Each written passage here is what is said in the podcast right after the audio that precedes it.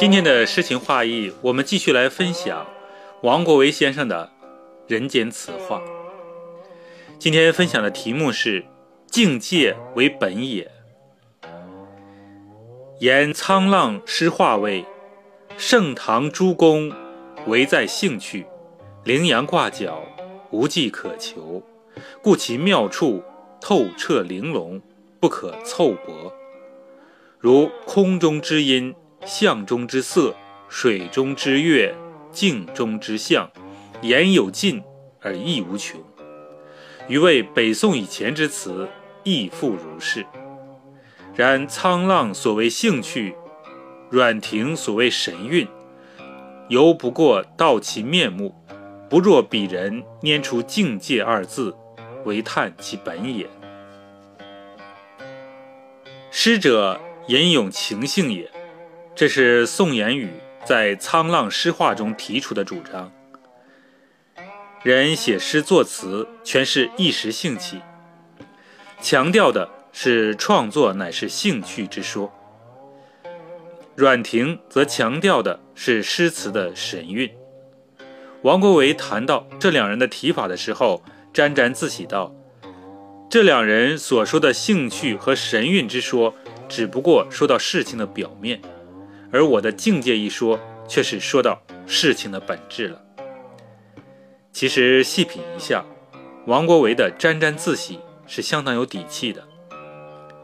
严沧浪强调兴趣，而王阮亭强调的是神韵。写诗之前需要兴趣，诗歌写成之后乃看神韵。兴趣乃是诗前，神韵乃是诗后。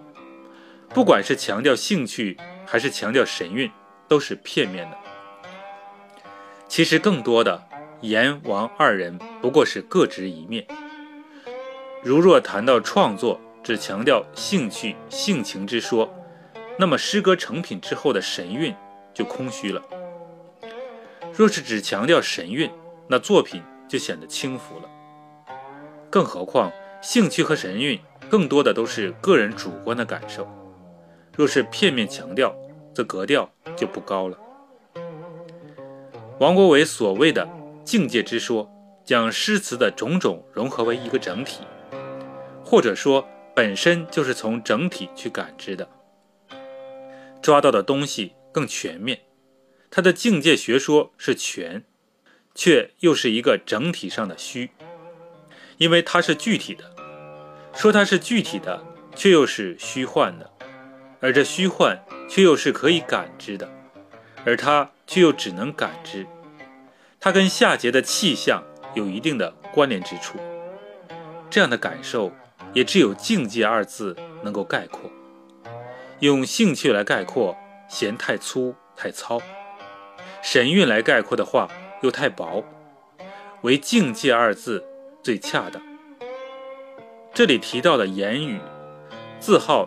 沧浪播客，南宋诗人，著有《沧浪诗话》一书。王士祯，号阮亭，别号渔阳山人，清代诗人，著有《演播词》及《词话花草萌时》这两本书。今天呢，感谢大家收听我播出的王国维的《人间词话》，我是主播国风，我在蜻蜓等你相遇。